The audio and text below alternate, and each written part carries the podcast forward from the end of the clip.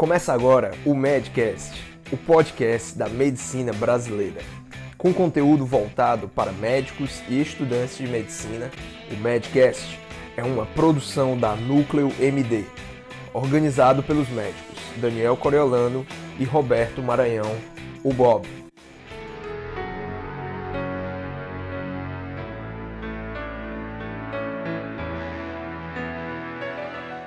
Fala MD, Daniel Coriolano aqui para anunciar essa temporada especial do Madcast. Estou muito feliz que a gente está iniciando hoje essa temporada que vai levar para você um conteúdo de grande valor. São alguns episódios, nós vamos lançar todas as segundas-feiras.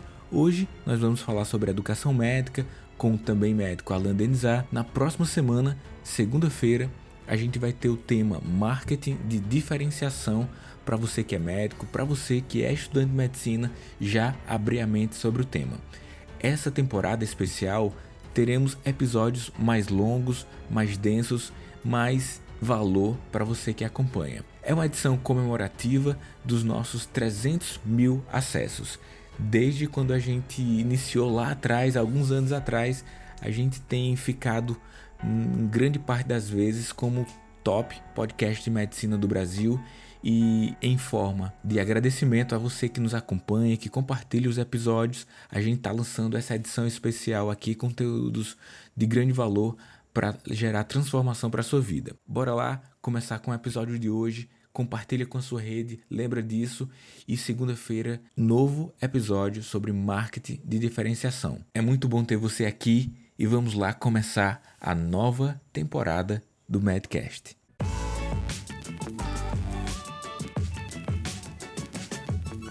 A formação médica e o exercício profissional é o tema do nosso encontro de hoje. Já há muito tempo nós temos algumas diretrizes que balizam a nossa formação como médicos.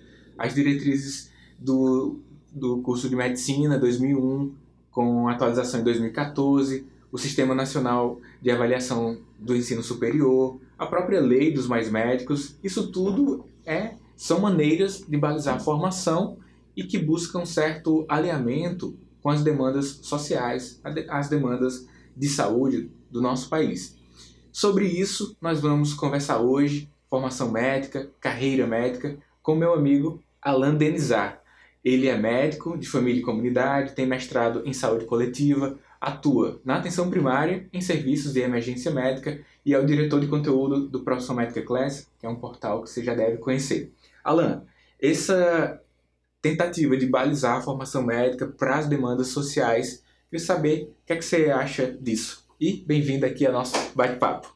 Obrigado. Primeiro de tudo, queria agradecer ao Daniel por esse convite. Me sinto muito lisonjeado, não só de participar da profissão médico, mas também de estar sendo entrevistado aqui sobre essas coisas que vão falar um pouco sobre a minha experiência e o que eu venho estudando, né? Ó, oh, essa situação aí de balizar o que é a formação médica para a necessidade da população, acho que ela tem duas faces.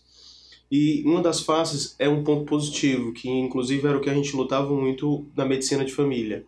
Quando a gente vai analisar os mais diversos sistemas de saúde, a gente percebe que é preciso que a gente foque a formação do médico para as necessidades epidemiológicas da população. Então, necessidades epidemiológicas é uma coisa. Quer dizer, às vezes você estava na faculdade e todo mundo queria ser oftalmo. Pô, mas qual a quantidade de catarata que você precisa é, faz, fazer uma cirurgia na população. Então não dá para todo mundo ser oftalmo, né, porque a quantidade de, de, de agravos oftalmológicos não é não, não, não comporta que todo mundo seja direcionado para lá. Então a gente começou a perceber cada vez mais que a gente tinha que direcionar a formação do médico para o generalista e verdadeiramente ver onde é que a epidemiologia da população ia conduzindo os mais diversos especialistas. Então você tem que fazer um estudo epidemiológico dos agravos da população em que você está inserido para você conseguir ver isso. A gente sabe que na Inglaterra teve um movimento muito importante em torno disso, só que existe uma diferença fundamental na maior parte dos países contra o Brasil que as, os países eles são muito pequenos. Às vezes a Inglaterra cabe metade do Brasil. O Brasil é um país continental. Então, de todo modo, é importante um planejamento direcionado para a epidemiologia do lugar. Contudo, tem o lado ruim da história. O lado ruim é porque, se por um lado existe a epidemiologia dos agravos, por outro existe as singularidades e os caprichos da população. né? Uhum. Então, é, se você der, se você não tomar cuidado, às vezes a, a medicina ela pode ser dominada por uma avalanche de pseudo necessidades uhum. que vai fazendo com que você perca o sentido do que verdadeiramente a, a população precisa. Muitas pessoas não sabiam nem o que era médico de família e comunidade. Muitas pessoas olhavam para a medicina ambulatorial ainda como modelo antigo, como se a medicina ambulatorial fosse o anteparo, fosse a retaguarda do hospital dando, né, isso é o senso comum, eram, ainda é em muitos lugares, dando muito privilégio ao médico hospitalar, ao médico internista, que no fundo, no fundo não vai resolver o problema que lhe acompanha é, na maior parte do cotidiano e que tende a aparecer em 80% das suas demandas pelo serviço de saúde. É. Você citou, em virtude do nosso ser um país continental, né, que as demandas são é, exageradamente intensas em todas as áreas. É. Ambulatorialmente, na enfermaria, na UTI. Então, a nossa formação, as, a liberação de vagas para residência médicas é, é muito livre, né? Por conta é, de um serviço conseguir essa liberação para a quantidade de residentes e ter a abertura. Mas você falando em países menores, né? Eu lembro que durante a residência tivemos a oportunidade de intercâmbio com o preceptor de Portugal e ele citava que lá existe um, uma regulamentação do Estado para liberar o, a quantidade de vagas para, as, para residências médicas, para um serviço ou outro, né? Então, hum. alguns países menores, ah, imagino eu, que há essa necessidade de melhor balizamento e intervenção. Aqui você tem esse foco. Se você for perceber quando as pessoas estão prestando residência médica, perceba nos editais que a maior parte das vagas elas ah, já estão sendo direcionadas para o que a gente chama dos generalistas que não é só o médico de família. Hum. Você tem ginecologia e obstetrícia, tem muitas vagas. Você tem a pediatria, que é um tipo de generalista para uma determinada época da vida, que é muito extensa, diga-se de passagem, infância e adolescência. Você tem a própria psiquiatria e a cirurgia. Todos esses indivíduos eles são generalistas, embora você perceba que eles são considerados como especialidades. E assim deveria ser considerado, porque cada um tem a sua singularidade de atuação. Outra coisa que a gente defende na medicina de família, né? Hum. Nós somos generalistas porque vemos o indivíduo como um todo, mas nós somos uma especialidade porque temos singularidade dentro da nossa atuação. Embora possamos atender desde a gestante até cuidados no final para o final de vida. Mas dentro ainda desse tema de profissão e carreira médica e a se falar também do perfil do egresso. A gente hum. falou sobre alguns pontos que tentam balizar a formação mas existem alguns estudos que avaliam o perfil do egresso. A maior parte deles apontam fatos positivos, negativos, o que na revisão que pauta aqui a nossa conversa de hoje eu fiz, eu vi uma certa frequência como destaque para pontos positivos que os egressos citavam que eles uh, julgam ter, ter tido uma formação humanista com uma boa perspectiva de atuação e de relacionamento médico para que a relação médico-paciente seja adequada, eles não sentem dificuldade quanto a isso. No entanto, como aspecto negativo recorrente em vários cursos avaliados, aponta uma certa dissociação teórico-prática. Então, é um pouquinho do que as diretrizes apontam para uma formação médica, a linha que indica o projeto, o projeto de ensino da instituição, o currículo oculto que está ali por trás, mas ainda, é, embora exista balizamento é, adequações de algumas instituições, os, os egressos ainda apontam essa necessidade de melhor alinhamento teórico, que foi o que foi visto na instituição, e com a prática que eles, que eles atuam lá na hora que entram no mercado de trabalho.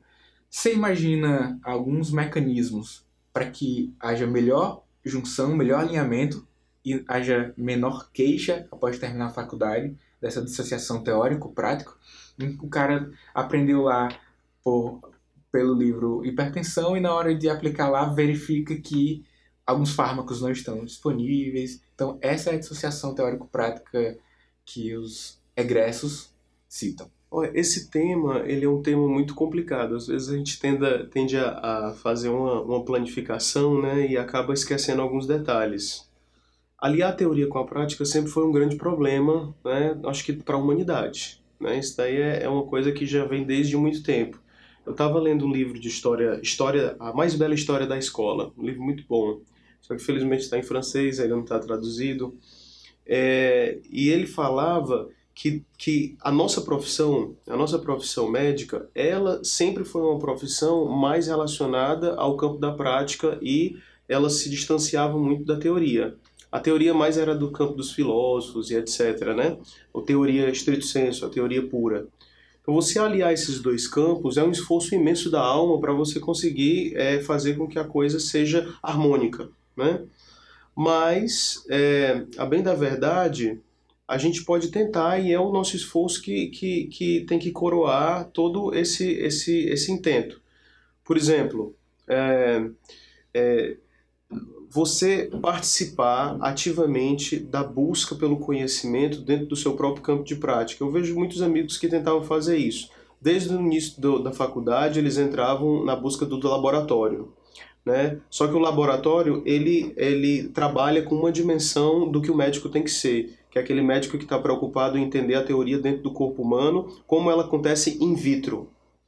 Só que quando ela acontece em bio, já é uma coisa diferente. É importante a gente de, de diferenciar esses diferentes níveis.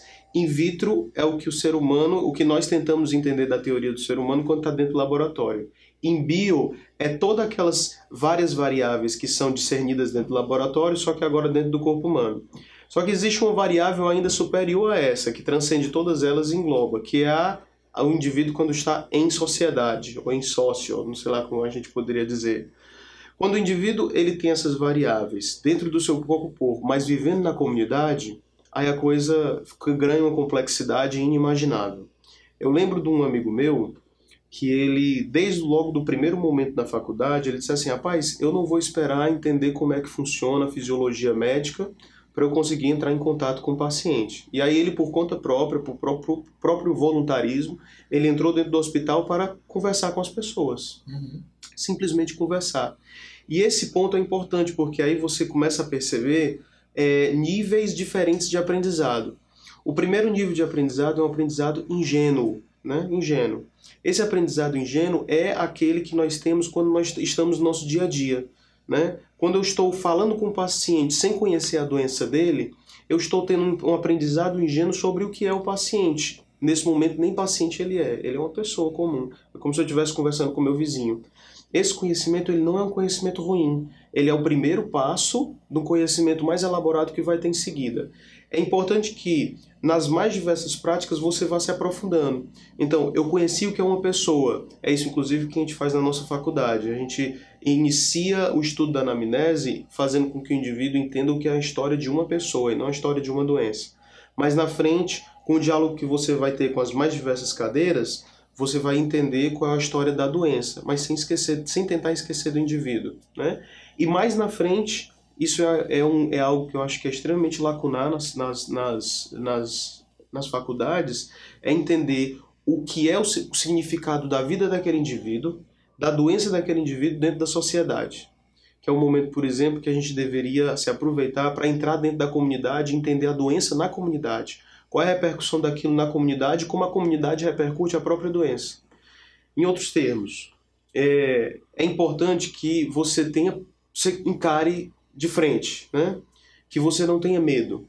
Às vezes, quando você se esconde por detrás de muita teoria, a teoria vai te dando um escudo que te impede a entrar dentro da prática. Né? É, então, é preciso um pouco de necessidade de risco, é de vontade de se arriscar só um adendo. Eu lembro agora de uma frase que repercute muito sobre isso que você falou, que é assim, quem lê demais pensa de menos. Pensa de Talvez menos. seja conectado com, com esse excesso de teoria. É. Não, e Daniel, você, você sabe bem o que eu estou dizendo porque você mexe também com investimentos médicos. A filosofia do investimento é uma filosofia que pede para você diminuir o medo e aumentar o risco, sabendo que o risco ele pode ter uma quantidade de ganho depois com a sua ação. Né? Então, essa, essa questão é uma questão que nós temos que assumir. A gente vai falar, com certeza nesse momento, que, que a, a faculdade ela está se valendo de vários recursos para aumentar a segurança do, do, do, do, aluno para quando for encarar o paciente. Mas a gente se esquece de dessa outra variável que eu estou batendo muito nessa tecla.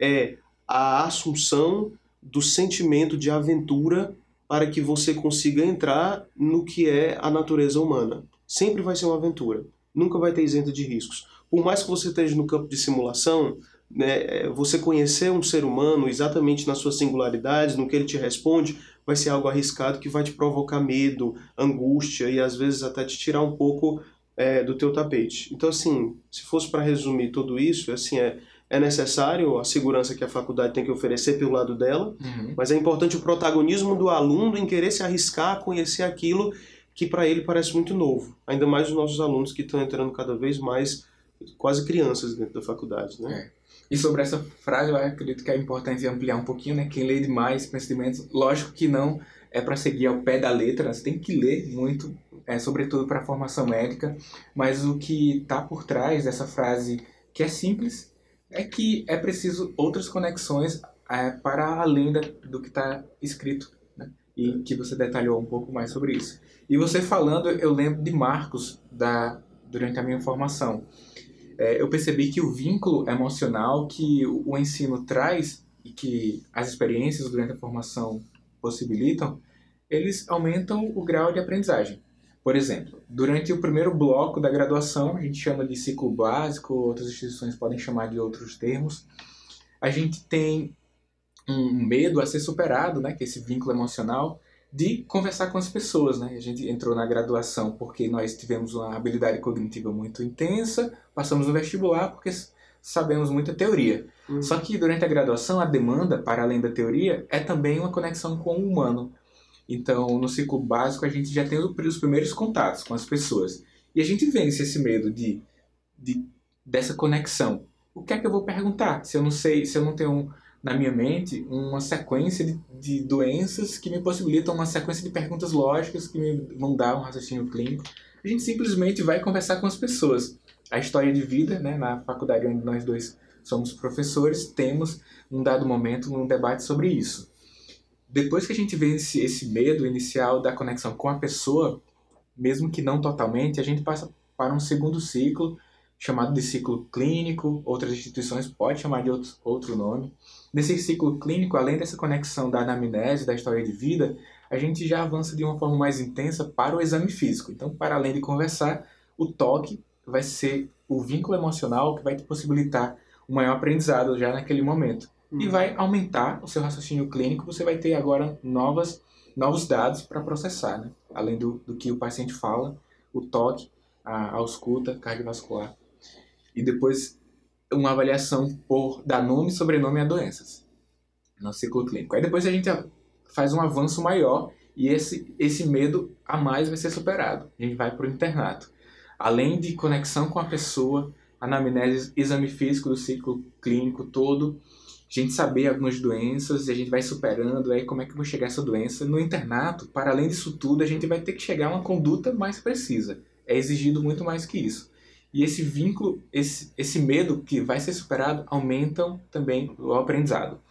Então, essa exposição ao desconforto durante a formação médica, né, então que você pode ter numa exposição a uma ação social que a sua instituição faz, um dia que, que seja, a uma liga, a atividade de uma liga, a um grupo de estudos, esse desconforto que você vai tendo a oportunidade de ter e se expondo mesmo, é, conscientemente, vai aumentando seu potencial e vai aumentando a conexão com a realidade, né? Porque a nossa formação, a formação médica, toda a formação, né? A conexão com o humano é essencial para que ela seja aplicada. E na história do pensamento, na história do pensamento, essa questão dos sentimentos ela sempre foi deixada de lado como sendo uma questão menor hum. e talvez mesmo uma questão que atrapalhasse o próprio pensamento.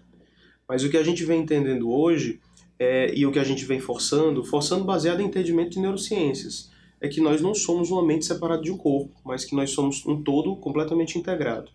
Dia desses eu estava eu tava procurando uma, uma professora é, de piano, hum. porque minha esposa gosta muito de piano e aí eu estava querendo contratar uma professora para poder fazer um, um treinamento particular com ela.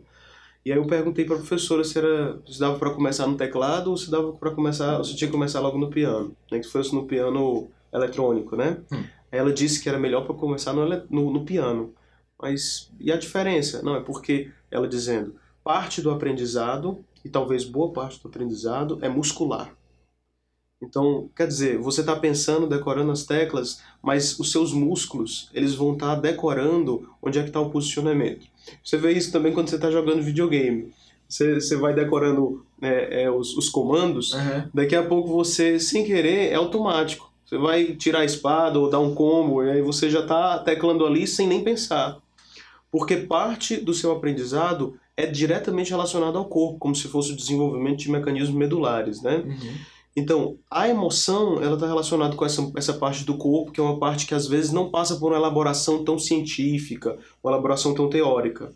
É, eu estava lendo um, um, um, psicólogo, eu não me lembro se era o professor Jordan B. Peterson. Ele falava que existiam dois grandes, dois grandes é, focos que melhoravam a nossa memória.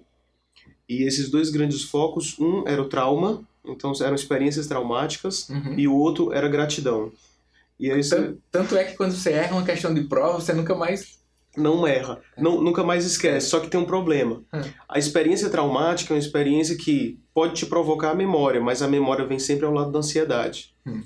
E isso era uma coisa que era muito utilizada, não cientificamente, mas talvez aí por, por uma, uma, uma corrupção da, da, da, da forma de os professores entenderem a educação, era muito utilizado e talvez ainda seja muito, ainda seja muito, né? Pelos residentes, pelos preceptores. Mas eu vou fazer com que esse estágio dele, passando aqui pela gastroenterologia, seja o estágio mais sofrido que ele tenha. Por quê? Não, porque só sofrendo que a gente aprende. É verdade. Você aprende e junto com esse aprendizado você traz ansiedade, você traz a piora de uma personalidade que talvez vai desenvolver depressão ou então burnout na sua carreira médica. Então, o outro lado da história que eu gostei de aprender com esse psicólogo é que existe uma forma alegre de você aprender. Então, eu não estou falando. Veja que eu estou entrando dentro dos sentimentos. Então, você provocar gratidão, você provocar é, amorosidade, simpatia, um apaixonamento do indivíduo pela, por aquilo que ele está vivendo. É. Isso faz parte essencial da formação de sinapses para o aprendizado. E você não está falando da ausência de esforço. Não. Porque o que muitas vezes acontece é a confunde é, essa intensidade do ensino lá causando perspectivas negativas com a solicitação de esforço. É. é eu, eu só solicito esforço ao colocar o cara contra a parede. Hum. É, durante o meu internato, durante o internato de algumas pessoas que estão acompanhando aqui, passamos por situações que não gostaríamos de ter passado. Serviu de aprendizado, enfim, somos antifrágeis, uhum. mas as experiências positivas com alguns preceptores, com alguns professores, estão muito fortes nas, é. nas nossas mentes. Eu tenho ótimos professores, que até hoje eu tenho contato. Ontem mesmo falei com uma das professoras é, que a gente conseguiu um vínculo, um vínculo na faculdade e até hoje, por conta de questão de paciente, é uma, é uma médica muito boa, a Sionara, uhum. ela é radioterapeuta e ontem a gente discutiu uma paciente, então a relação permaneceu, o aprendizado que ela me ajudou a ter durante a graduação foi muito bom, não me colocou contra a parede, contra a parede em algumas situações. Você tem várias experiências que as experiências estão imbuídas de vínculos emocionais, uhum. contribuíram para a geração de sinapses, aprendizados uhum. de longo prazo, uhum. mas que não me remete a um ataque cardíaco que é que você citou como situações de ansiedade, né? Uhum. Talvez seja aquilo que o ratinho tem quando ele é condicionado, né? É. Você, passa por algo parecido é. Né, condicionado. Ah, deixa, deixa eu te contar outra experiência, que é. é de um educador que eu também gostava de ler muito, se chama Rubem Alves, ele já é falecido. Ele tem um livro, ele gosta muito dessa temática da estética e da educação. Certo. A estética no sentido do que eu consigo sentir, não do que eu consigo aprender só através da razão. E aí ele contava a história é, de, uma, de uma professora dele que era de inglês. Hum ele era pequeno. Assim, a gente está falando para maiores de 18 anos. Mas Rubem, Rubem, Alves, Rubem Alves ele é extremamente conhecido, então ele colocou isso no livro, eu estou apenas divulgando essa crônica. Uhum. É uma crônica sensual. Ele disse que quando era criança, a, uma das principais matérias que ele gostava de estudar era o inglês. Porque, porque ele tinha uma professora que na época ela estava é, puérpera. E quando ela chegava lá, ela não se, se eximia de dar leite ao seu filho no meio das outras crianças. Então ele descrevia o momento em que ela colocava a mama dela para fora e ele achava aquilo um esplendor. ele achava aquilo o máximo. Ele, meu Deus, olha que coisa linda! E ele colocava aquela mama e colocava aquele bebê para poder sugar. Então, essa experiência que a criança vivenciou da estética, do corpo feminino é, é afetando é, todo o corpo dela fez com que ele associasse uma das melhores matérias para ele, o inglês, né? Eu tô, ele, então, isso assim, talvez a gente pode extrapolar isso como metáfora para os outros lugares, né? Então, por exemplo, quando você tem um professor que é um professor solícito, que é um professor que, que, que é, é tranquilo, é amigo, que ele não está naquela distância vertical, mas que ele está horizontalizado, às vezes até inclusive saindo com os próprios alunos, né? É, quando você tem um professor que ele vem falar com você e ele toca no seu ombro, diga aí, eu estou aqui para lhe ajudar. Uhum. Quer dizer, quem está fazendo isso é, é a minha informação falando com o seu corpo. E todas essas questões elas vão influenciar o indivíduo para poder às vezes escolher a especialidade que ele quer, para poder entender que para você ser médico você não precisa ser um indivíduo distante. Uhum. O que a gente está entendendo hoje na medicina é que essa teoria, aí eu acho que a gente volta na questão da teoria e da prática. Teoria é muito do intelecto, prática é muito do corpo.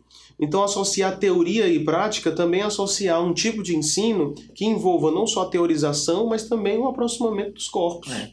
O aprendizado, que é, que é um tema tam, também aqui do nosso bate-papo, e sobretudo nós concordamos com isso, né? falamos aqui nas entrelinhas, que é muito baseado no relacionamento. Só que nem todos os professores concordam com isso. É um vínculo mais próximo, o toque, né? Até nos Estados Unidos, acho que o professor secundarista é, por lei, proibido de tocar hum. o aluno, né? por várias questões daquele país. Mas assim, se você é um professor universitário, você tem chances também de não concordar com o que a gente está falando. Mas a minha opinião é que esse relacionamento mais próximo contribui demais para o aprendizado. Essa é uma experiência, foi experiência que eu tive durante a minha graduação. Já temos evidências apontando quanto a isso, né? É, mas falamos aqui de, de várias formas de aumentar ou melhorar o aprendizado contínuo durante a, a nossa formação participação de projetos, ligas acadêmicas. Um, um da, uma das formas que tem sido falado bastante hoje é a mentoria médica, como uma oportunidade daquele que terminou a graduação ou aquele que tá, ainda está na graduação ter para acelerar alguns aprendizados, aprendizados porque ele vai estar tá ao lado de alguém que já vivenciou muito. Então, a gente tem a mentoria no contexto da graduação, quando você tem o aprendizado entre pares. Alguém que está no internato tem um contato frequente, planejado com alguém que está no ciclo básico. Não é só uma conversa, né? é, é algo planejado. Um encontro por semana, um encontro por mês. Tem a mentoria na residência médica. Aqui mesmo no nosso estado já existem residências que já têm programas de mentoria. Então, R2 prestando mentoria ao R1. Mas mentoria não é só uma conversa informal, é encontros semanais pra, com temas específicos. Né? É, e tem a mentoria externa. Por exemplo, a pessoa que está nos ouvindo aqui, ela pode contratar um mentor ou então solicitar um colega. Imagina que o cara terminou a graduação e vai começar a dar plantão. Ele sente a associação teórico-prática e contacta um amigo que dá plantão há muitos anos, um expert, aquele com 10 anos ou mais de formação. Aí pergunta se pode acompanhar os plantões. Então, isso é uma mentoria. Uma vez por semana o cara está acompanhando. Alguém que está montando um consultório privado e precisa saber um pouco mais de marketing. Então, contrata o Cassiano, que é um dos nossos parceiros aqui da Núcleo, e Cassiano presta mentoria médica para diferenciação de mercado. Investimentos e carreira médica. Algumas pessoas falam comigo. Então, é uma forma estruturada também de aprender. Uhum. Tem experiência com mentoria? O que, é que você acha disso? Eu acho mentoria algo essencial. Antes a gente chamava isso de pica-fumo. pica-fumo era aquele indivíduo, porque era isso na época que todo mundo fumava, né? Uhum. Eu lembro que quando eu entrei na minha universidade que me formou, a principal sala, o principal auditório, ele tinha cinzeiro na frente. As cadeiras da frente tinham cinzeiros. Porque na época era bem tranquilo. Uhum. Todas as pessoas podiam entrar no auditório, mesmo na sala fechada, fumava e colocava o seu cigarrinho lá. A gente foi acumulando as evidências contra o cigarro e isso foi sendo abolido, mas ficou tradicionalmente a imagem daquele cinzeiro na sala principal. Então, o médico, os médicos principais, os seniors, né? Uhum. Eles, eles eram pessoas que alguns alunos, é, protagonistamente, ou talvez até mesmo baseado no currículo oculto, na tradição, é, eles, os alunos os elegiam para poder é, ficar acompanhando e absorver tudo o que aquele médico falava. Uhum. Era chamado de pica-fumo porque o médico utilizava o fumo no seu cachimbo, sei lá, no seu cigarro artificial, deve ser cachimbo, né? Que é uma coisa mais de Sherlock Holmes. É e inteligência, né? E aí os alunos picavam o fumo dele para poder colocar lá, ó oh, Senhor, o que é que o Senhor tem a me dizer, né? Isso dentro de uma relação extremamente vertical, mas que foi muito frutífera para algumas gerações. Eu tive essa experiência, a partir daí a gente ficou chamando de pica-fumo. Eu tive essa experiência de pica-fumo. Porque quando eu entrei no internato. Você foi mentorado. Eu fui mentorado. Eu fui mentorado. E, e, quando eu cheguei no internato, eu encontrei dois médicos, né? Que eu achei, que achei eles fantásticos. E que eu achava que eu não eu teria mais, mais uh, benefício em segui-los para além do, do sorteio aleatório que era, acontecia com os internos. Uhum. Então, assim, e esse médico, na verdade, ele tinha uma, uma cauda de internos que tinham o mesmo pensamento que eu. Não sei se depois, mas no começo eu acho que era só era eu, depois o pessoal foi entendendo que existia essa possibilidade e foi indo. O médico, quando estava lá, era para ter só um interno, tinham quatro, cinco, às vezes, no mesmo plantão. Uhum. E a gente ficava, só que o cara era, era, o cara era, era gênio, porque era até 4 horas da madrugada, a gente quase não dormia. Era lá de madrugada ele explicando como é que, se, como é que era o bom manejo de uma cetoacidose diabética, como é que você tinha que cuidar da, da, da possível hipocalemia e etc, e etc, fazendo as mnemônicas que ele tinha aprendido. O outro era um residente que eu também achava muito muito importante, assim, ele era ele era muito crânio. E eu tinha pedido para ele, solicitado que eu pudesse acompanhá-lo em, em serviço de intensivismo. E ele permitiu completamente. E eu, inclusive, me tornei amigo desse cara, né? E você vê como, como as coisas são legais, porque é essa associação não só do intelecto, mas também do sentimento. Eu nunca vou me esquecer do dia em que eu estava dando plantão com ele, morrendo de sono, cara. Ele me explicando lá como é que eram as radiografias de todos os pacientes que tinham feito radiografia na noite e tentando me explicar como é que era os exames laboratoriais e os seus achados ele, né, ele com aquele esforço de me explicar e eu caindo de sono, quase não conseguindo ouvi-lo, mas eu me esforçando para poder para poder aumentar. Aí ele parava e dizia assim: "Alan, vamos parar aqui nesse momento.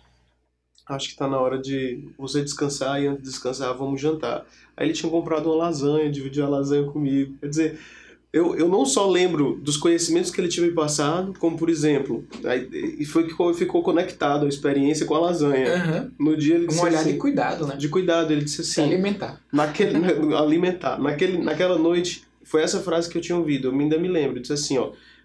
Ele tentava, nesse, nesse dia ele estava tentando explicar os critérios necessários para você escolher se precisava entubar o paciente ou não. E aí ele tinha falado que, ó, resumindo, na maioria das vezes, quando você pensa que tem que tubar, é porque você já tinha que ter, que ter entubado.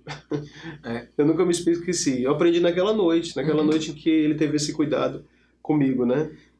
E, já que você citou Ruben Alves, né, ele fala o seguinte, é que o aprendizado é o que fica depois que o tempo passa. E o tempo passou, né? E você também passou, falando aí sobre essa experiência. Foi. E foi então um aprendizado. E foi uma noite. Às vezes você pensa, ah, eu tenho que repetir a experiência várias vezes e tal. Quer dizer, não necessariamente. Você é importante você conectar uma experiência vívida, uhum. marcante, sensível com aquilo que você viveu, né? Você nunca mais esquece. Claro, a repetição é importante, mas existem outros mecanismos também para formar sinapses duradouras. Entre eles, o da repetição, né? É, nessa conversa que a gente está tendo aqui, você que está nos ouvindo, é, já vai pegando insights, deve estar tá anotando alguma coisa e considere essa possibilidade de ter um mentor, escolher alguém da sua seu ciclo próximo, contratar alguém, que isso gera aprendizado. Agora, tem um detalhe importante, assim, é, veja bem, é, uma vez que essa experiência ela foi muito bem sucedida, como você, tá, como você trabalha com ela e como você está evidenciando, você está replicando no mercado, e ela está sendo replicada no mercado. E o mercado ele tem, ele tem uma coisa boa e uma coisa ruim dentro dessa história. A coisa boa é porque as experiências bem-sucedidas são replicadas para que, a, que atenda à necessidade dos consumidores. Uhum. Mas por outro lado, você que está pensando em fazer isso daí, é importante que você entenda quanto é forte você ativamente ir atrás do seu mentor. Sim. E você respeitar essa mentoria não como ela sendo uh, um presente ou uma obrigação que o seu mentor tem de fazer com que você cresça e tenha um resultado mas que você tem que ter o empenho de conseguir chegar onde você quer chegar e ele vai ser um auxiliar seu. É. Às vezes as pessoas elas chegam, isso é, um, isso é um mal da sociedade de consumo atual. Elas tentam comprar um produto tendo, tendo absoluta certeza, uma certeza ilusória, de que elas vão ter o resultado que aquele produto promete. Uhum. Não é. E principalmente essas relações de mentoria, como também a relação médica, né? O médico, ele nunca pode prometer o resultado da sua intervenção. O professor também não poderia prometer. É. Né? Então, assim, é, o aluno ele tem um papel essencial. Eu estou escolhendo o melhor professor, certo? Mas o melhor professor, ele só consegue ter o resultado se o aluno tiver a altura... Der o melhor de si. Deu o melhor de si. E isso está previsto também, né? Nas diretrizes curriculares do curso de medicina. Quando eu li, na época do mestrado, é, eu me chamou muito a atenção aspectos de possibilitar autonomia para o aluno. Embora dê ênfase, de fato, à criação de um projeto bem estruturado por conta da instituição, a diretriz fala de autonomia intelectual, que é a sua autorresponsabilidade de buscar e ser ativo no processo de aprendizagem, autonomia intelectual. Isso é importante. Essa autonomia intelectual é exercida durante toda a sua jornada como médico. A gente, em termos de carreira, independente se é médico ou não, a gente tem algumas categorizações. Tem o noviço, né, que é aquela pessoa com menos de dois anos de formado, o intermediário de 2 a 10 anos e o expert acima de 10 anos. Você já passou por essas três fases. So, em termos de aprendizagem contínua, educação permanente, educação continuada, são vários termos. Quais as demandas que você percebeu durante passar por, por esses ciclos e o que você julga, agora vendo retrospectivamente, que é importante estar ativo assim, no processo de aprendizagem? Nesses três blocos. Os três blocos, repete para mim. Até dois anos. Até dois anos, noviço. que é o noviço, né? De dois, Isso depois de formado. De dois a dez anos. De dois a dez anos. E depois de dez anos, expert. E o sênior é aquele é o... preceptor de algumas décadas. É. Assim, essa é uma categorização de carreiras, né? Em qualquer uhum. profissão. Na, na medicina a gente faz algumas adaptações, porque quando você termina a residência médica, praticamente você zera. É. é se dependendo da residência que você faz, é uma nova área de atuação né, que você está. Uhum. Então você se formou como generalista e se torna um, um neurocirurgião. Então é muito específico. Uhum. Mas serve para balizar o nosso pensamento e categorizar, assim, depois de algum tempo de formado, as demandas vão sendo modificadas. Uhum. Você tem mais de 10 anos, então. É. É, então eu escolhi a minha, a minha especialidade é, muito já dentro da faculdade em torno do, do oitavo semestre.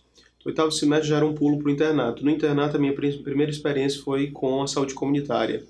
E aí eu, eu realmente eu chancelei. Não, é isso realmente que eu quero. Então, a partir dali, eu já fiquei me preparando para poder atuar dentro do aspecto da atenção primária. Quando me formei, eu decidi não entrar na residência. Eu, porque eu não queria é, o mentor ou o preceptor que sempre teve nas minhas costas. Eu não queria que ele tivesse de novo, eu queria sentir um pouco o gosto da autonomia crua e selvagem uhum. de quando a gente se forma e está ali é, tendo que cuidar das pessoas. Só que eu não me sentia preparado para as emergências, então eu fui para a atenção primária, já que também era o que eu queria. Numa atenção primária em comunidades vulneráveis. Então no meu primeiro ano foi esse tipo de experiência. E é engraçado porque era, acho que é outra coisa que é importante dizer para as pessoas. Hum. Eu acho que eu nunca estudei medicina tanto quanto no meu primeiro ano de recém-egresso. Nunca. Assim, o Duncan, aquele livro grossíssimo, parece uma bíblia, né? Uhum. É, não, é o tamanho de uma bíblia.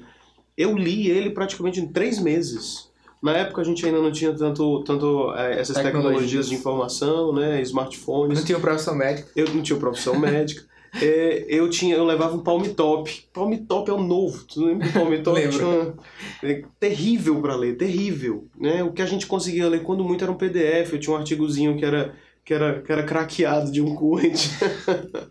a gente abriu o current para ler, era uma, era, uma, era uma letra ruim, cara, assim, a gente vê nas tecnologias de agora. É, então eu levava meu Palm Top, tinha uma pastazinha com tudo que eu achava que era necessário para os conhecimentos iniciais ambulatoriais e tinha o Duncan. E às vezes, e Duncan e o Black Book, né? Aí eu, eu senti que os pacientes eles não, eles não tinham preconceito, né? Na medida que eles viam um médico jovem ouvindo a queixa deles atentamente e quando ele tinha dúvida, ele abria o livrão exatamente no lugar onde ele achava que era necessário para responder à queixa do paciente, eu via que muitos deles não tinham preconceito. Eles tinham, na verdade, um respeito diante daquele médico que estava tentando resolver o caso da melhor forma possível, na, na, na, no que eles não entendiam ser, mas era o que era, na, melhor evidência. Né? Esse meu primeiro ano foi o primeiro ano de entrar em contato com os pacientes e, baseado na queixa deles, eu estimular o meu estudo. No final desse ano eu estava completamente esgotado, né? Eu já não conseguia mais raciocinar muito bem, porque era muito puxado, comunidades vulneráveis. Aí eu já tinha decidido, eu quero fazer residência de medicina de família. O meu segundo ano, que foi o ano da residência, segundo e terceiros anos, né, de recém-formado, foram anos que foram estimulados pelos próprios internos. Mas isso é uma coisa muito minha. Eu sempre achei que a melhor forma é uma coisa muito minha, mas é uma dica para todas as pessoas que estão ouvindo também. Porque eu sempre achei que a melhor forma de eu aprender era ensinando. E eu sempre estimulei isso em mim mesmo. Tem pessoas que não se sentem confortáveis desse jeito, mas a bem da verdade é o que eu tinha falado. A melhor forma de você colocar o conhecimento é, dentro da sua cachola é você trabalhando com músculos. Então, no caso, é escrevendo na lousa ou é, fazendo resumos para as pessoas. Você tem que mexer os músculos para você conseguir aprender.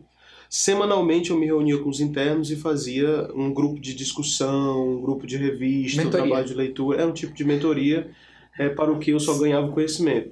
Às vezes o negócio era tão intenso né, que eu estava tão mais presente na vida dos internos do que os preceptores. Eu tinha interno que chegava lá no, no, no, no que eles chamavam de concentração dos internos da saúde comunitária e perguntava: quem é o preceptor de vocês lá na unidade? Aí eles diziam o quê? Alan Denizar. É o Alan Denizar. não, não, Alan é residente. Quem é o preceptor de vocês lá na comunidade? Aí eles. Alan Denizar. Porque eu estava muito presente na vida. Eu cheguei a criar listas de discussão. Né? Na época não tinha WhatsApp, na época não tinha. Acho que o Orkut ainda estava. Entre... Tava Tô velho, né? Mas tô falando aqui toda a minha idade. Não tinha, não tinha. O Orkut ainda não estava tão, tão forte nessa questão de fórum de discussões. Então eu criei uma lista de discussão de e-mails para poder a gente pegar os melhores casos do dia, que eu dividi os internos lá nos, nos ambulatórios. A gente pegava os melhores casos do dia, eu dizia para a equipe, ó, vocês vão escrever sobre esse caso, né? No começo eu dizia quais os objetivos principais de aprendizado, depois eu fiz uma dinâmica a equipe A vai mandar esse caso para a equipe B, e a equipe B vai pegar as melhores evidências e compartilhar com todo o grupo. E aí no final, durante a semana inteira, até o dia da nossa reunião, a gente ficava compartilhando de um a três casos né, bons da atenção primária que, que, que, e tentando tirar da literatura as melhores evidências. Então, cara, isso foi muito importante para mim, esses meus dois primeiros anos. Então, assim, o estímulo que as outras pessoas que estão necessitando do seu conhecimento têm para que você consiga se aprofundar nisso, né? Uhum. A partir daí, eu comecei, eu não, não tive uma inserção no mercado porque não teve concurso. Geralmente, médico de família, é, ele ele está entrando agora na saúde suplementar. Geralmente, o lugar dele é no posto de saúde quando concursado, né? É, mais na frente, eu fui fazer meu mestrado e entrar dentro da, da, da universidade. Nesse meio tempo eu aprendi a ser emergencista, né? não numa residência, mas com todos os meus amigos da época da minha faculdade que trabalhavam no hospital geral e que eles já estavam muito avançados lá. Então eles me ensinaram a ser, a fazer tudo que eu que eu sei atualmente é, de emergência, né? Então eu fui estimulado por eles. Mas é engraçado porque cada um desses ciclos são ciclos que se esgotam, né? Se esgotam por dois motivos né? É, um porque você já não, porque o próprio serviço ele tem ele tem tipo um, um, um limite de oferta de conhecimento para você e o outro é porque você mesmo se esgota por causa da pressão do trabalho do dia a dia. Então isso é uma coisa que a gente tem que ter em mente. Tome cuidado com o esgotamento do trabalho excessivo provocado sobre a sua mente. Que às vezes isso é um dos principais motivos pelos quais você não consegue aprofundar seus conhecimentos, né? Depois disso daí eu entrei no mestrado. O mestrado foi um outro tipo de conhecimento que também me estimulou junto com todos os meus colegas ao redor, um conhecimento principalmente associado às humanas, porque o mestrado de saúde coletiva eu puxei para pesquisa qualitativa, então eu estudei muito arte, sociologia médica, filosofia médica, foi, foi nesses, nesses quesitos que eu entrei no meu mestrado, e aí foi, um, foi muito importante para mim, e aí foi quando eu cheguei né, dentro da emergência e dentro da universidade, trabalhando com esses temas que me eram muito caros. Engraçado que quando eu entrei na faculdade, agora não mais como um olhar de aluno, mas como um olhar de professor, eu me deparei com todos os assuntos que me, que me eram apaixonantes em toda a minha formação médica. E a partir de agora eu estava sendo instado a falar deles, mas agora como professor. Uhum. Então, dentro da faculdade, me chamaram para falar a respeito de história de vida, a respeito de é, saúde das populações em relação à sua comunidade, né? e a, a, respeito de saúde mental, que são três temas que me são muito caros, né? E sobre família também. Uma das primeiras aulas que eu fui convidado a dar a respeito da família e a atuação da família e da comunidade na formação do processo de saúde e doença. Todos esses temas foram temas que foram muito caros na minha formação e que agora eu estava sendo convidado novamente a falar deles. Então, se eu dissesse qual é o principal estímulo? Qual é o principal estímulo para você continuar o seu, o seu, o seu aprofundamento nas suas questões? Eu acho que o principal estímulo não pode deixar de ser o apaixonamento por um determinado assunto. Mas essa paixão não pode estar dissociada do que você vê nos seus pacientes. E, terceiramente, né, a, a, a vontade e a abertura de você estar passando isso para outras pessoas. Né? E é, é, essas três coisas são essenciais para você formar um conhecimento muito sólido em rocha e não em areia. Né? É. Durante, só para organizar aqui, durante é, esses períodos que você citou, então, eu fazia isso também. Anotava as dúvidas do meu turno de atendimento para estudar de uma forma mais bem direcionada. Isso aí eu ia alinhando, conectando a teoria com a prática. Então, eu atendi uma pessoa com uma tosse crônica, fazia alguma conduta inicial, em seguida ia estudar diagnósticos diferenciais você citou, né? É, isso. Em outro momento, você contou com auxílio de colegas para aperfeiçoar determinada atuação, no caso, em emergências médicas. Hoje, você é coordenador de unidade de emergência médica. E, em outros momentos, um maior rigor para uma análise crítica das fontes de informação que você conseguiu no mestrado, ampliando a formação para além do biomédico, outros aspectos também, que é, é claramente visto nas suas falas nos seus cursos online, nas, nos seus textos, né? A possibilidade que as pessoas têm ao ler você, ao ouvi-lo, de aprender medicina biomédica mesmo e também aspectos de sociologia médica, filosofia aplicada à medicina. Isso amplia nossa, nosso grau de conhecimento é. do mundo. Então, é isso que as pessoas estão ouvindo aqui a gente falar também é aplicado à vida delas, né? Eu ainda tenho um caderninho das minhas dúvidas, tá guardada ali em algum local do internato aqui. E de fato, é, quando você avança lá para expert, assim, algum tempo depois de formado, as demandas ainda continuam, né? É comum ouvir os preceptores, mesmo os mais antigos, os mais antigos não, aquelas pessoas que se formaram há muito tempo, dizendo que o estudo é necessário de forma contínua durante toda a formação médica. Ainda hoje que novas possibilidades de diagnósticos e terapêuticas acontecem a todo momento. Agora tem um detalhe muito importante que vai tornar esse nosso diálogo muito atual, é porque, veja bem, uma das coisas que a gente tem que estimular a aprender, ou estimular os alunos a aprenderem, é algo que as pessoas acham que ainda não estão se dando conta do, da revolução que está acontecendo. Nos Estados Unidos, essa literatura ela já é muito vasta. Na França, recentemente, a polêmica surgiu é, através de um filósofo que decidiu abrir a boca dessa situação lá, hum. que é a situação da, da invasão das tecnologias de informação dentro do, do nosso cotidiano. Né? Então, é, é, em pouco tempo, e talvez em menos tempo do que qualquer previsão que a gente vá tentar elucidar, a, os robôs, né, os mais diversos tipos de algoritmos de inteligência artificiais vão estar invadindo a nossa saúde né, permitindo que as pessoas tenham acesso a informações privilegiadas que antes estavam apenas na mentalidade dos seniors. Então, apenas estavam na mente dos seniors. Então, se você vai fazer uma consulta, né, essa é a palavra, eu vou fazer uma consulta, eu estou indo para uma consulta, o que, é que significa isso? Eu estou indo me consultar com alguém que tem conhecimento suficiente para resolver o meu enigma. Isso as pessoas já fazem no Google. Uhum. O pessoal tem Dr. Google, né? Uhum. A diferença é que as novas tecnologias elas têm inteligência artificial de aprendizado. E na medida que as pessoas vão cada vez mais procurar inteligências artificiais para poder saber qual é o diagnóstico diferencial da sua tosse crônica, as inteligências vão aprender com as respostas certas. Melhor, talvez, do que nós poderíamos aprender.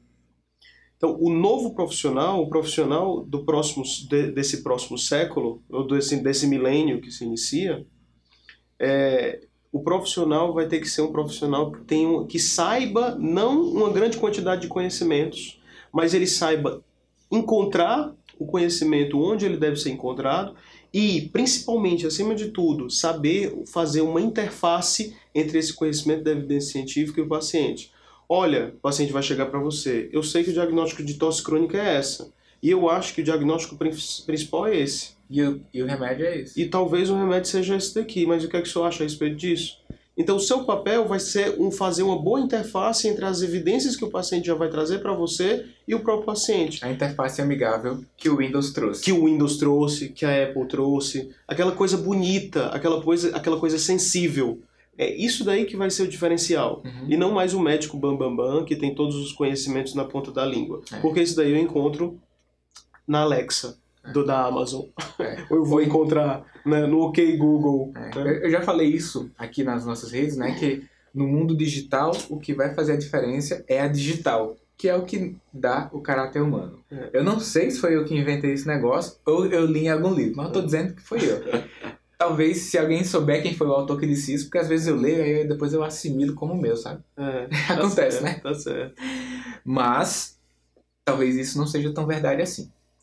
Vou contar uma experiência, né? Ah, tá. Acompanhava uma paciente com diagnóstico de neoplasia e ela já havia passado por alguns profissionais. Ela destacava que esses profissionais eram bem educados, amigáveis, eh, conseguiram implementar algumas condutas, mas foi outro profissional que não tinha essas características de amigabilidade, não era bem educado, mas que repercutiu na doença dela Uhum. com um diagnóstico mais ágil, intervenção mais intensa e que ela viu a diferença depois desse profissional. Por essa experiência, ela disse assim: meu amigo, eu não quero saber se o médico é bonzinho, se ele é educado, não. Eu quero saber se ele resolve o meu problema. Então, a demanda hoje, na maior parte das vezes, é por humano, né? Uhum. Relações humanas. Uhum. É preciso, além de conhecimento técnico, um bom relacionamento. Uhum. Mas e se a sociedade mudar de demanda? É. Se a sociedade disser assim, eu quero resolver meu problema, não quero saber se o cara é bonzinho, é educado ou é amigável, com Ah. boa interface. Uhum. Não temos resposta né, quanto a isso, mas as demandas sociais quanto às relações humanas podem modificar também. Mas eu acho que eu tenho um início de resposta para isso e que a gente É. também já vai entrando na medicina de família e comunidade. Nós sabemos que nós não temos todo o conhecimento e sabemos que tem pessoas que podem ser mais ágeis no diagnóstico e na intervenção do que nós, Hum. médicos de família, médicos que atuam em- em ambulatório. Hum. O que nós advogamos na medicina de família é que deva haver um médico que seja coordenador dos cuidados. Uhum. É essa coordenação dos cuidados que é representado por essa tal interface amigável. Uhum. Então, eu não estou colocando de lado o médico que ele é extremamente rápido no diagnóstico e na intervenção. Eu não estou colocando de lado. O que nós estamos advogando é que os sistemas de saúde eles precisam de pontos, nós dentro da rede, que coordenem os cuidados. Então, é, é isso que as pessoas também devem. Nós temos que gerar essa necessidade na população. Uhum. É sério, assim, como, como empresa de marketing mesmo. Nós temos que mostrar para elas que o sistema de saúde funciona melhor assim. E tem pesquisa mostrando isso. Você tem um, um- um cirurgião de estimação, vou, vou colocar esse nome. Você tem um cirurgião de estimação? Tenha. Você tem um obstetra de estimação? Tenha. Mas é muito importante que exista um coordenador dos seus cuidados. Um símbolo muito, muito legal que eu, que eu aprendi na residência, uma preceptora ela fazia assim, às vezes chegava um idoso que tinha, ele, ele trazia as receitas desde o ano 2000, 2000, 2001, 2003, tá? esse daqui é de 2004, crente que ele estava fazendo um benefício para ele, em guardar todo aquele histórico de receitas. A primeira coisa que ela fazia era convencê-lo a rasgar todas. E que a gente ia, a partir de agora, colocar todos os remédios dele numa receita só. Remédios atualizados, que não iam confundir ninguém a partir de então. Um remédio foi passado pelo reumato, aí ele tinha uma receita só do reumato. Outro remédio foi passado pelo ortopedista, ele tinha receita só do ortopedista. O outro remédio foi passado pelo, pelo ah, sei lá, o cirurgião dele, que fez a, a, a cirurgia lá da, da catarata dele. E aí ele tinha receita só do oftalmo. Então, de todos esses remédios, quais foram os que sobraram? Depois disso daí, quais são os que realmente se encaixam um com o outro sem interação medicamentosa deletéria para você? Isso, quem fez foi o médico que coordenou os cuidados, que pode ser o geriatra, pode ser o médico de família, na maioria das vezes, né? Então, eu não estou aban- faze- pedindo que você abandone seu oftalmo, não estou pedindo que você abandone o seu, o seu geriatra, enfim. Eu estou pedindo para que você tenha uma abertura para que alguém chegue na sua vida e coordene os cuidados, né? Essa é uma coisa que os sistemas de saúde como um todo, seja o sistema de saúde público ou saúde suplementar, estão buscando. Você vê que o médico de família está entrando é, como, como faca na melancia nos sistemas de saúde suplementar. Eles estão querendo contratar médicos que façam essa interface dos cuidados e promovam essa coordenação, essa, esse tipo de é, nó primordial das regulações do indivíduo dentro do sistema, né? É, Isso tem tudo a ver mesmo aqui com o nosso bate-papo sobre exercício profissional, carreira médica. Algumas pessoas que estão nos ouvindo aqui, eles farão parte do hall de médicos que prestarão os cuidados continuados para uma pessoa. E ter essa ciência de que ao realizar o encaminhamento, ele não deixa de ter a responsabilização ainda pelo paciente. Né? Ele, ele realiza o encaminhamento para é, que o colega de outra especialidade faça alguma conduta, mas ele, continua, ele não está empurrando o problema. Da mesma forma, aquela pessoa que está nos ouvindo aqui e que recebe o encaminhamento, pois é um especialista focal, ele deve ter essa visão 360 de que a informação dele ali é importante para o outro colega que presta os cuidados continuados. Então, uma contra-referência é importante para isso. Pessoal, a gente estava gravando aqui e, como você deve estar ouvindo, uma reforma aqui no, nas instalações, nos estúdios da Núcleo, próximo, né? Por isso que tá essa zoada. Então, mas a gente já está no final da nossa entrevista aqui com o Alan. Aguenta aí esse ruído, porque são as considerações finais. Eu estava falando que é, algumas pessoas que estão nos ouvindo é, estão no bloco de daquelas pessoas que vão prestar cuidados continuados, é importante que ela tenha essa responsabilização né, ao encaminhar, e outras vão receber os encaminhamentos, e é importante que ela mantenha a comunicação com o médico que encaminhou, fazendo contra-referência, e isso é importante para que todos contribuam para a saúde daquela pessoa, e isso também impele a pessoa a ter a formação continuada a depender da demanda que chega até você. Mas é isso, Alan, essas foram minhas palavras finais. Muito obrigado por estar aqui. Deixo o espaço aberto para você falar agora uns highlights, considerações finais e a gente finaliza por hoje. Então, beleza, Daniel. Eu acho que a gente teve um. A gente fez uma, uma, uma ampla viagem sobre vários assuntos, viagem no bom sentido. É, a gente falou sobre os principais temas que concernem a educação, o aprendizado, ao envolvimento do, do, do aluno, a mentoria, uh, o corpo dentro desse processo de aprendizado, a emoção, né? Acho que a gente realmente teve uma conversa bem, bem, bem gostosa e divertida a respeito desse assunto. Agradeço novamente pela oportunidade de estar aqui. E acompanhe o Alan aí no, nas redes sociais, buscando por Profissão Médica ou Prof. Alan Denizar. É. E ele tá, tá lá com a gente. Valeu, Alan. Até Valeu. mais. Termina aqui mais um Madcast, uma produção Núcleo MD.